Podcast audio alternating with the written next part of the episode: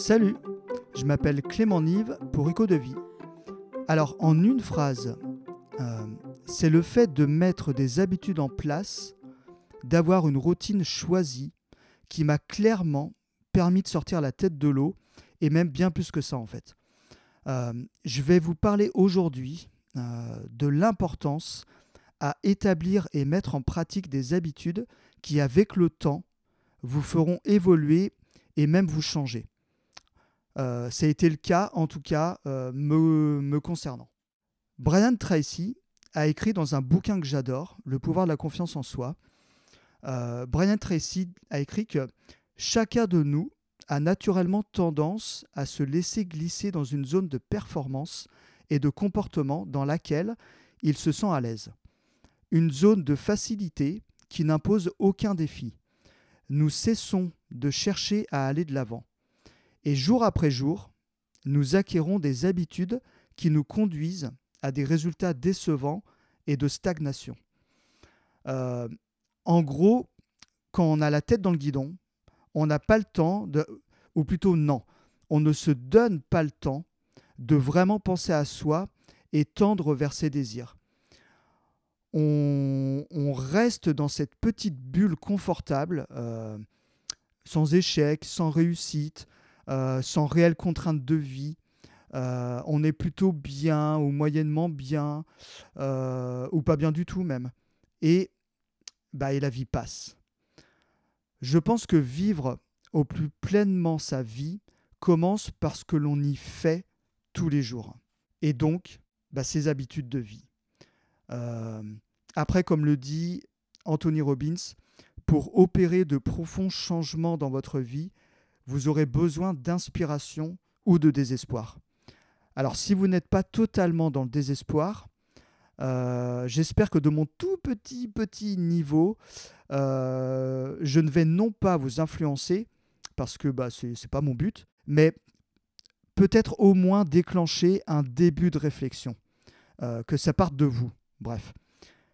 Personnellement, le déclencheur à mon changement de vie, que je pourrais appeler d'ailleurs maintenant de mon évolution positive, ça a été le désespoir.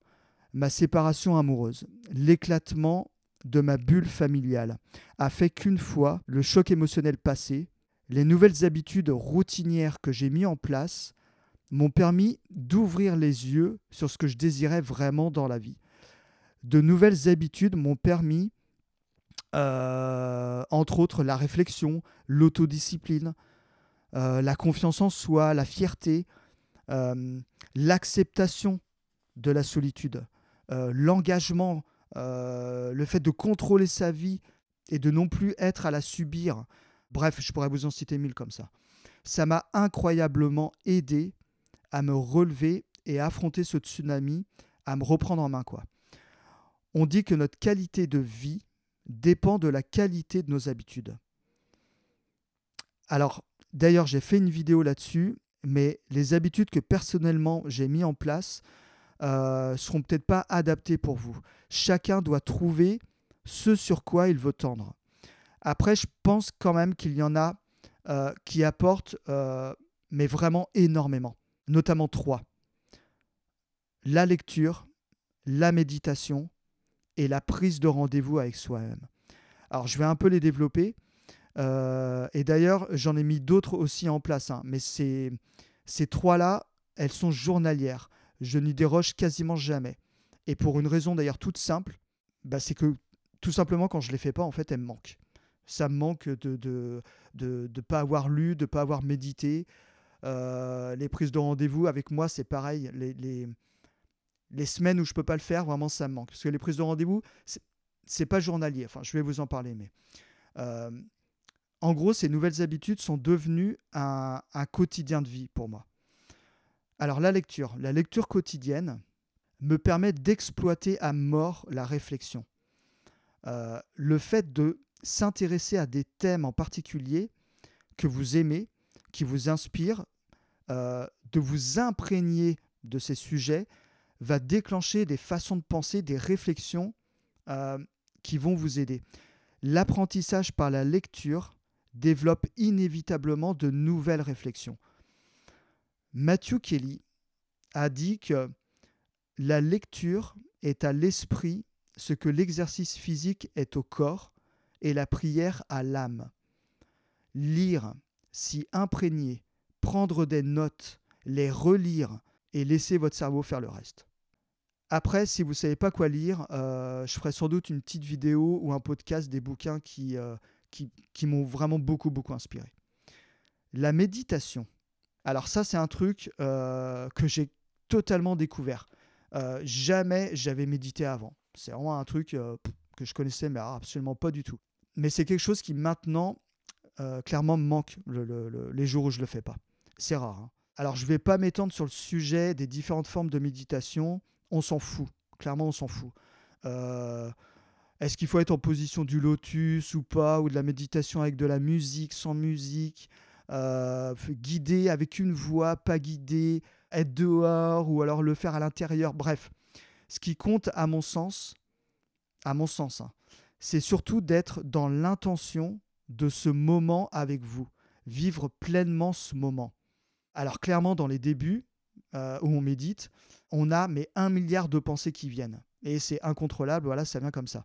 Mais plus ça va aller avec la pratique, et plus vous pourrez choisir à quoi vous pensez, et si vraiment d'ailleurs vous voulez penser à quelque chose. Vous arriverez, plus ça ira, et plus vous arriverez à contrôler ça. Euh, personnellement, je médite assis, peinard, sur mon canapé, euh, à l'aise, le dos bien droit, voilà. Mais par contre, euh, je mets des oreillettes. Ça, c'est pour moi. Je mets des oreillettes, mais sans musique. En fait, euh, c'est juste que ça me permet de rien entendre, à part mon corps et mes pensées, en gros. Euh, et je médite à peu près, ouais, je le fais à peu près 20 minutes. Ce que ça m'a apporté avec le temps, c'est un réel bien-être pendant que je médite et même après. Et le truc de fou, d'ailleurs, c'est que j'ai vraiment l'impression, en tout cas chez moi, ça a développé ce qu'on appelle l'intelligence créatrice. Euh, là aussi, je développerai dans un autre podcast qui sera vraiment d'ailleurs consacré qu'à la méditation. Mais pour vous donner un exemple, c'est que euh, bah, je me suis vu, par exemple, pendant que je méditais, je me suis vu penser à des trucs que je trouvais super bien, des idées, des, des ou même des inspirations. Enfin voilà, je pensais à un truc, je me disais, oh, en moi, euh, ah putain, ça c'est vachement bien, ça, ça va m'aider. Alors, soit pour des idées d'ailleurs de podcast ou de, vidéos ou ce que vous voulez, mais euh, voilà, pendant que je méditais, hop, j'avais un truc qui arrivait, quoi. Euh, et j'ai même d'ailleurs des fois arrêté de méditer pour aller noter ce à quoi je venais de penser pendant la méditation, de, de peur de l'oublier après, quoi. Et hop, une fois que j'avais noté, tac, je retournais méditer. Donc ouais, la méditation, ça aide beaucoup à prendre un vrai temps pour soi et bah, être posé quoi. Et enfin, euh, la troisième habitude, qui pour moi est voilà, primordiale, c'est la prise de rendez-vous avec soi-même. Prendre une bonne heure, alors peut-être pas tous les jours, mais au moins deux fois par semaine, moi c'est ce que je fais, pour écrire un bilan de soi. Ses interrogations, ses envies, ses objectifs, euh, ou même ses doutes. Écrire ces choses-là. Euh, qu'est-ce qui nous traverse l'esprit? Sur quoi, euh, à, quoi on pense, qu'est-ce qui nous inquiète, et pouvoir euh, avoir clairement une vision précise de ce qui va et de ce qui va pas dans notre vie. Et justement pouvoir plus facilement bah, y trouver les solutions. Dès qu'on met ça par écrit, bah, en fait on se pose et, tac, euh, on est focus à fond là-dessus, sur, ce qu'on vient d'écrire, sur ce qui sur ce qui nous inquiète ou pas, même d'ailleurs sur. Euh, moi, je sais que voilà, j'écris aussi des choses euh, euh, pour me dire bah tiens, hier j'ai passé un super moment. voilà, c'est juste mettre ça sur papier. On est tous à toujours prendre des rendez-vous en fait à droite et à gauche, que ce soit chez le médecin, au garage, des rendez-vous de boulot, bref. mais jamais on prend de rendez-vous avec soi-même. Jamais on se pose avec soi. Et à écrire, bah, ce qui nous traverse l'esprit. quoi. Et cette habitude permet vraiment de clarifier notre situation et permet de trouver des réponses à nos questions, à nos angoisses. Euh, c'est pas dur à faire. Il suffit juste de prendre le temps de le faire. Quand on y pense, quand on y réfléchit vraiment, qu'est-ce qui peut être plus important que de se poser pour décider de là où on veut aller, pour être bien dans ses pompes, pour ne pas avoir une vie de merde et de la subir. Qu'est-ce qui peut être plus important que ça? Euh, Donc une heure, un crayon, un papier, et on écrit. En tout cas, voilà, moi je, je, euh, vous partage simplement mon, mon procédé, hein, ce, que, ce, qui, ce qui, moi, m'a... Si je vous partage ça, c'est parce que ça, ça a eu d'énormes résultats sur moi. C'est, juste pour ça. Euh, donc voilà pour ces trois habitudes qui, je pense, sont vraiment, euh, comme je vous disais, d'un énorme bienfait, d'une énorme aide. On peut considérer ça une, une, béquille au début qui deviendra une troisième jambe euh, par la suite. Euh, voilà, c'est.